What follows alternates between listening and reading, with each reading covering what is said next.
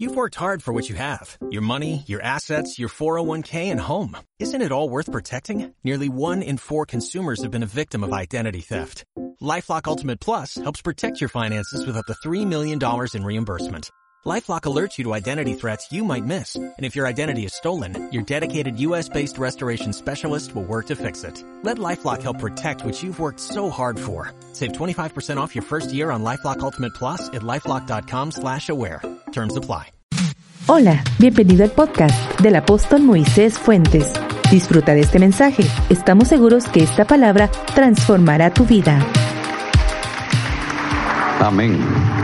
Eh, mire, le voy a decir cuando estábamos pensando en plantear a usted esta enseñanza de hoy, eh, el concepto o el término o la expresión derecho de llave, todo el mundo la sabe. Y usted sabe lo que quiere decir eso. Eh, sobre todo en el campo de los negocios, usted ya sabe que derecho de llave quiere decir una oportunidad donde va a hacer recursos, donde va a abrir algo, donde le están cediendo algo. Hay derechos de llave que son muy caros, hermanos, son muy caros. Y no por otra cosa, sino por el punto clave que, es para el mundo de los negocios. Pero yo hoy quise utilizar el término derecho de llaves en plural. ¿Por qué? Porque en el reino de Dios no hay derecho de una llave, hay derecho de muchas llaves. Y en realidad los hijos de Dios este, tenemos acceso y derecho a esas llaves. Lo que nosotros vamos a empezar a enseñarles de hoy en adelante es cómo usar esas llaves para que las bendiciones del reino, para que las bendiciones del cielo en realidad vengan sobre todos los que estamos acá. Esto es lo que dice Mateo capítulo 16 y versículo número 19. Dice la Biblia, y a ti te daré las llaves del reino de los cielos, y todo lo que atares en la tierra será atado en los cielos, y todo lo que desatares en la tierra será desatado en los cielos. Este pasaje es maravilloso. En base a esto, yo digo lo siguiente, el reino de Dios es un mundo de oportunidades. Cada oportunidad tiene una puerta y cada puerta una llave. Las llaves están en las manos de los hijos del reino. Si la usas, el reino es tuyo. Ahora, la pregunta del millón. ¿Qué hacer para obtener las llaves del reino? ¿Qué hacer para obtener las llaves del reino? Yo intentaré, con el pasaje que vimos hoy, en ese contexto, solamente vamos a tratar de, eh, de, decir qué hay que hacer para obtener, para tener el derecho de llaves, el derecho de llaves. Empiezo diciéndoles que las llaves del reino se obtienen teniendo la revelación correcta de la persona de Jesús. Yo les dije que las llaves, por ejemplo, a los hijos, a los hijos, se les entrega una llave de la casa cuando ya son maduros. Yo no creo que usted le dé una llave a un niño, a menos que sea llave de juguete. Pero de verdad no creo. Tiene que darle una llave a sus hijos cuando ya son maduros. ¿Cuándo se les da las llaves? Cuando son maduros. Ahora, en el reino, la madurez se adquiere cuando uno ya tiene revelación. La revelación es una característica de madurez. La revelación es una característica de madurez. Cuando la gente ya tiene su propia revelación es cuando, cuando se tiene madurez. ¿Saben cómo es eso, hermano? Hay madurez en diferentes grados, pero por ejemplo, a un bebecito, a un bebecito usted le da leche pero se lo da. Él no dice, voy a tomar mi leche. Cuando va creciendo, él va diciendo, ahora sí yo ya puedo tomar mi propia leche y toma su pachita, etcétera. Pero cuando el niño va a empezar a comer, mire, el niño se echa la comida en la nariz, no en la boca. Porque le está en los oídos o en el pelo, ¿verdad? Porque todavía no está maduro. Pero cuando él ya va madurando y tiene revelación, plato, tenedor, comida, boca y ya tiene pulso. Entonces ya uno va, agarra y ¡pum! sin mancharse. Porque ya tiene revelación de las cosas y ya lo hace de manera correcta. Iguales son los hijos de Dios. Cuando un hijo de Dios ya tiene su propia revelación. El tema es que hay muchos niños de la iglesia que hay que darles pachita todavía. Solo que ya tienen canas, pues ya están viejotes, ya, ya. Pero no son maduros. Cuando ya son maduros, empiezan a tener su propia revelación. Leen la Biblia por su propia cuenta, plato, comida, tenedor, apuntan bien, cortan bien, directo a la boca. Y él dice, wow, yo vi en la Biblia, Dios me mostró, pude entender. Eso quiere decir que ya tiene revelación. Porque ya es maduro. Digan por favor conmigo, en el reino, la revelación es señal de madurez. Ahora, si usted solo, solo espera el domingo para oír algo, eh, bienvenido niños al culto dominical. Les vamos a dar su comida, porque ustedes no pueden comer por su propia cuenta. Pero hay gente que come por su propia cuenta, pueblo. Esos son los maduros, son los que tienen revelación. Ahora, oiga, solo a la gente que tiene revelación se le entregan las llaves. ¿Por qué? Porque la revelación es característica de de madurez. Vamos a Mateo capítulo 16 y versículo número 15.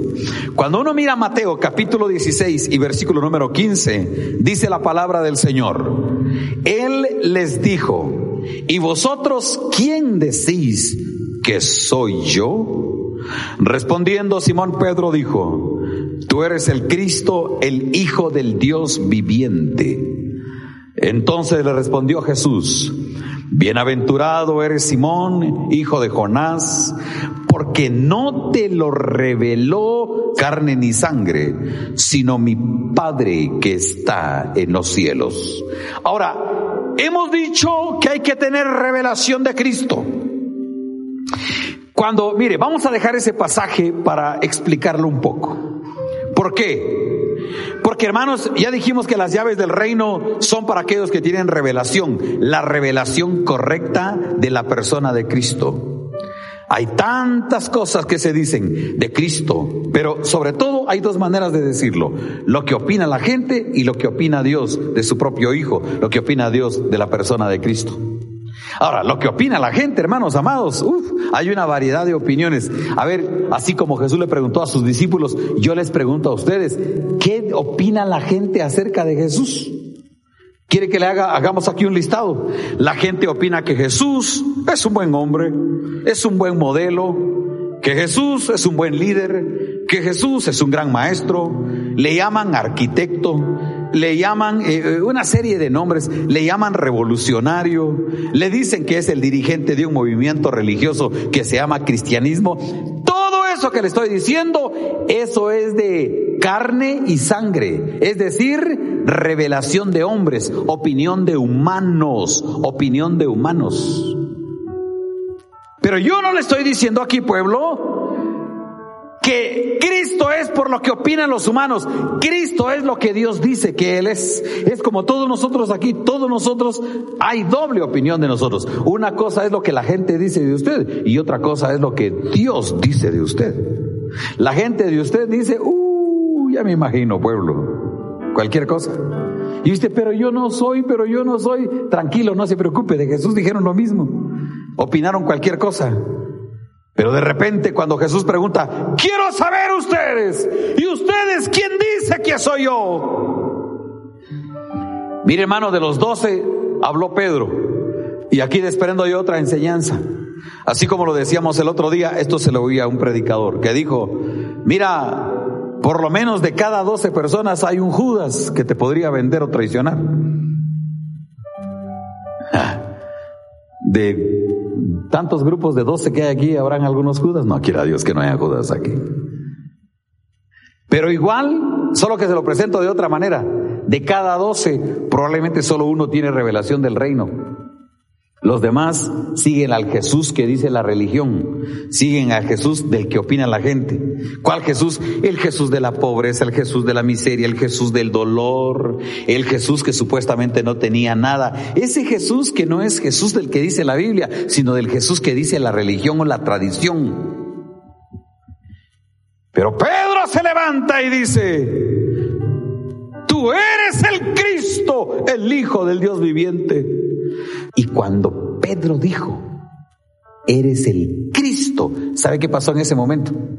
Se le quitaron de sus ojos vendas, escamas, salió de una oscuridad visual y se le activaron sus ojos al reino.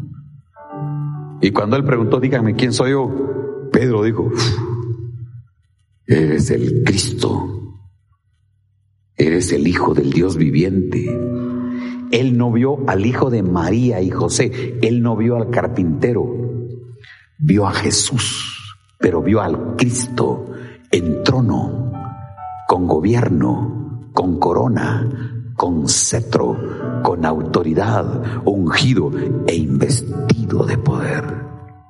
Entonces, para los judíos, cuando él preguntó qué dicen los hombres, quién soy yo, y ustedes qué dicen, quién soy yo, cuando Pedro respondió, mire hermano, Sinceramente, bien debieron de haber crucificado a Jesús y a Pedro, uno por ser lo que decía que es y el otro por opinar lo correcto. Porque era difícil entender que un judío común y corriente era el Cristo, el Hijo del Dios viviente. Por eso, pueblo, quiero que levante su mano derecha.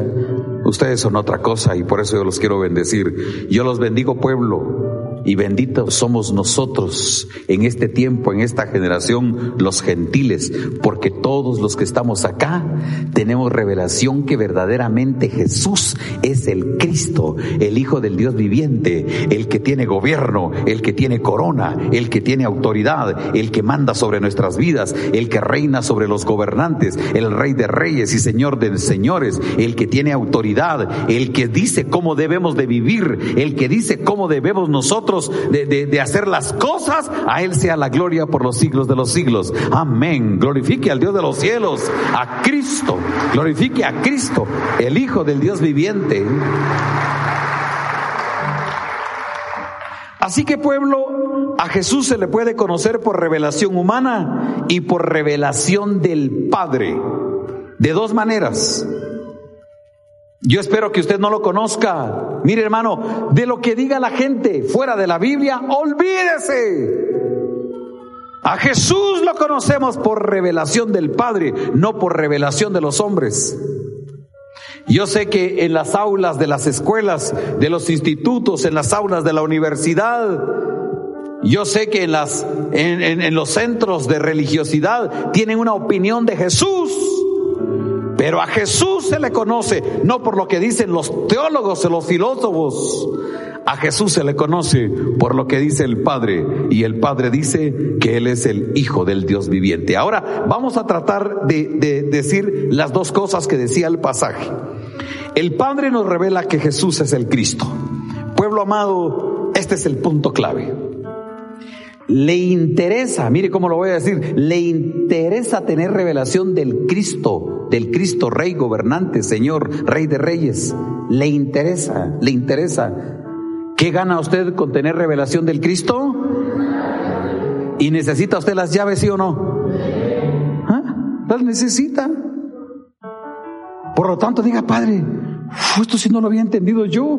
Yo sí necesito las llaves de todas las puertas del reino y hay que abrirlas aquí en la tierra para que se activen en el cielo por lo tanto, Padre, yo quiero, quiero cada vez conocer más del reino y de Cristo, de Cristo, de Cristo. La palabra Cristo quiere decir ungido, la palabra Cristo quiere decir gobernante, la palabra Cristo quiere decir rey de reyes.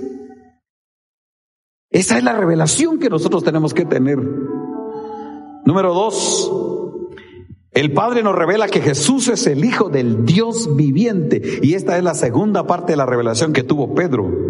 Hijo del Dios viviente, hijo del Dios viviente. Usted notó que en la Biblia esto aparece con H mayúscula, hijo. ¿Por qué? Porque no es cualquier hijo, es, es su nombre, es parte de su naturaleza, hijo del Dios viviente. ¿Por qué? Porque estamos hablando de un Cristo que vive y de un Dios que vive, como dice la Biblia, y que permanece para siempre. Las religiones, quienes las hacen vivir son sus adeptos, son sus fans. Pero la religión en sí no ayuda a nada. Pero el reino es un reino de vivos. Dios es un Dios de vivos. Cristo es un Cristo de vivos porque resucitó. Y nosotros estamos vivos y el día que muramos física, naturalmente, resucitaremos para ser parte plenamente del reino de Dios. Pueblo, es muy importante el poder tener claro estos criterios. Y obviamente una tercera enseñanza que sacamos del pasaje que ya leímos es que las llaves del reino son para los que saben que Jesús es el Cristo y el Hijo del Dios vivo. Es una cuestión conclusiva la que le estoy diciendo acá. Es que las llaves, las llaves son para los que tienen la revelación de Cristo y que tienen revelación del Hijo del Dios vivo. Ahora pueblo, oiga lo que voy a decir acá. La gran mayoría de los que estamos acá Sí podemos usar las llaves y se lo voy a demostrar. ¿Cuántos de ustedes han declarado a Jesús como su Señor y como su Salvador? Levanten sus manos. ¿Sabe qué pasó con usted y cómo logró esa entrada a la salvación y a la vida eterna? Es porque usó la llave de la fe. Esa es apenas una de las tantas llaves que hay. Usó la llave de la fe. Y por eso se convirtió en hijo de Dios. Baje su mano. Así que usted ya ha empezado a usar las, las llaves. El problema es que hay algunos que solo usaron esa llave y ahí se quedaron. Por eso que en la ilustración que yo les mostraba, yo decía, hay tantas llaves, hay tantas, eh, hay tantas llaves porque hay tantas puertas y hay tantas bendiciones. No solo es la salvación, eso es una de las muchas bendiciones que hay en el reino. Por eso, pueblo, mire otra vez, las llaves es nuestro derecho. Pero ese derecho, vamos a echar mano de ese derecho cuando nosotros sepamos que Jesús es el Cristo y el Hijo del Dios viviente. Ese es el secreto. Mire, yo le voy a, le voy a pedir, ¿qué tal si hacemos un ejercicio de hoy en adelante? Primero, ya no solo utilice la palabra Jesús, utilice la palabra Jesucristo. Cambie su vocabulario y empiece a decir Jesucristo, Jesucristo, Jesucristo. Pero ya no lo mire en la cruz porque ya bajó de ahí. Ya no lo mire en la cruz, amado. Ya no lo mire en el Gólgota, ya no lo mire cargando la cruz, ya no le mire con espinas. Ahora mírelo en su trono. En donde de repente usted dice, wow, es cierto, yo no voy a ver a Jesús dolido, herido con espinas, ahora lo voy a ver en trono, lo voy a ver con corona de oro, ahora lo voy a ver con cetro, lo voy a ver con manto real, ahora lo voy a ver lleno de gloria. ¿Cuántos están viendo a Cristo así? ¿Ah?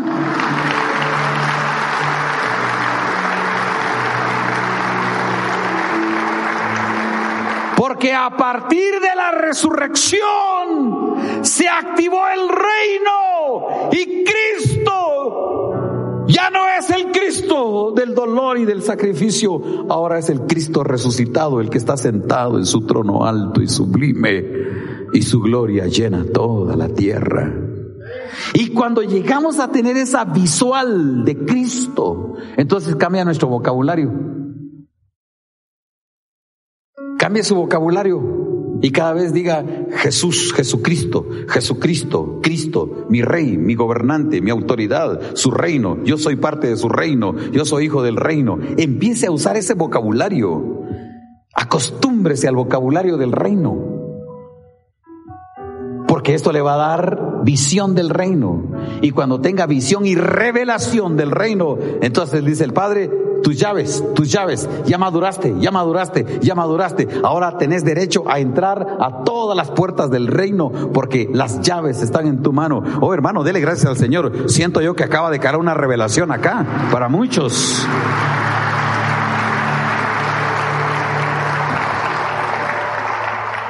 ¿Para qué sirven las llaves? La otra pregunta. ¿Para qué sirven las llaves? Una llave sirve obviamente para abrir una puerta para abrir. Para eso sirven las llaves. Pero vamos a ver otra vez lo que dice la Biblia para sacar tres respuestas del para qué sirven las llaves. Mateo 16, 19. Vea lo que dice la palabra del Señor en Mateo 16, 19. Dice así la Biblia.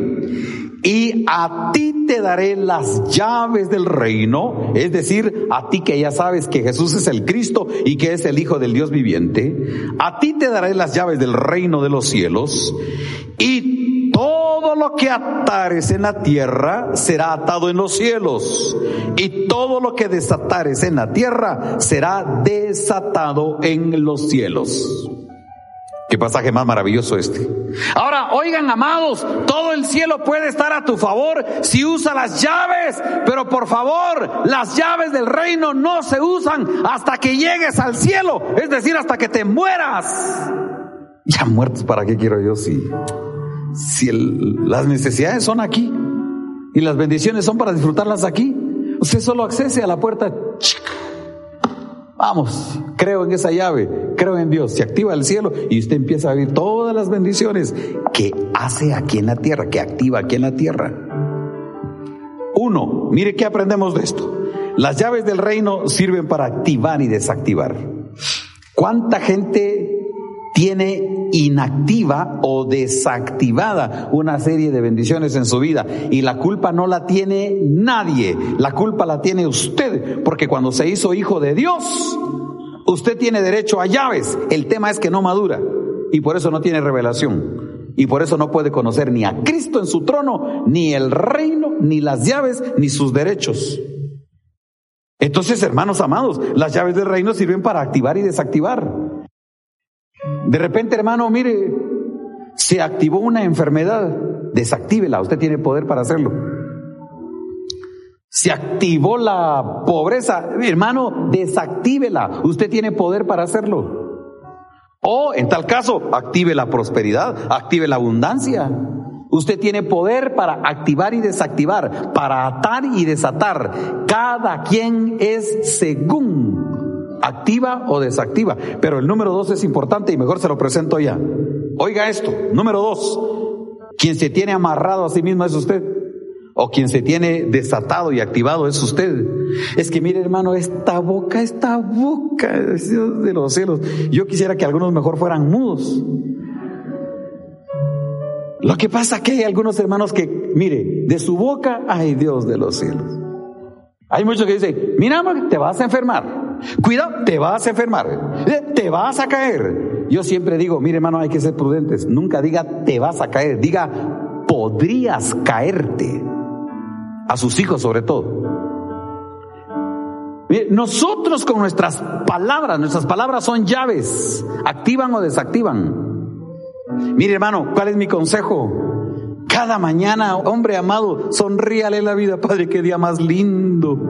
Hoy va a ser un buen día, hoy estoy sano, mis hijos están bien, mi casa está bendecida, tendré muchos negocios, muchos clientes vendrán. Padre, qué día más maravilloso. Probablemente hay alguien que diga, sí, porque tal vez usted no tiene los problemas que yo tengo, pero yo podría decirle, usted porque no sabe todos los problemas que yo también tengo. Mire hermano, todos tenemos nuestras cosas, el tema es cómo usamos las llaves. Pero en tu boca hay poder para activar y desactivar. Y muchos están como están por su boca. Número tres. El cielo se activa a tu favor si en la tierra usas las llaves del reino. El reino depende de nosotros en el sentido del uso de las llaves. No me vayan a interpretar porque el rey de reyes sigue siendo el padre, sigue siendo el hijo. Pero se nos ha dado derecho de llaves, derecho de llaves, derecho de llaves. Nosotros somos para activar, pero las llaves de las puertas del reino para bendición del pueblo. Pónganse de pie, pueblo. Yo solo quiero decirles a todos que el derecho sobre las llaves del reino empieza cuando nosotros confesamos que Jesús es nuestro Señor y nuestro Salvador. Y la verdad, sí tenemos la gracia y la capacidad de hacerlo. Pueblo amado, qué grande es nuestra bendición. Yo cada vez el reino, cada vez el reino lo miro más glorioso. Y digo, Dios de los cielos, cuánta bendición nos has dado, mi Padre Quiero que hagamos todos una oración congregacional. Diga conmigo, Padre que estás en los cielos, te doy gracias por tu palabra y por revelarme quién es Jesús. Diga fuerte, y yo declaro que Jesús es el Cristo me gobierna es el Rey, el que está sentado en su trono, que es el Hijo del Dios viviente. Diga, y que yo soy parte de su reino. Trae, Padre, bendición sobre tu pueblo. Que el reino mismo se manifieste a nuestro favor y que todas las bendiciones vengan a nuestro favor. A ti sea la gloria, a ti sea la gloria. Y gracias Dios por semejante reconocimiento que nos das al entregarnos las llaves del reino. En el nombre de Cristo Jesús. Amén. Esto fue Transformación con el apóstol Moisés Fuentes. Esperamos que esta palabra sea de bendición para ti. No olvides suscribirte y compartirlo en tus redes sociales. Lo que escuchaste seguramente bendecirá la vida de alguien más.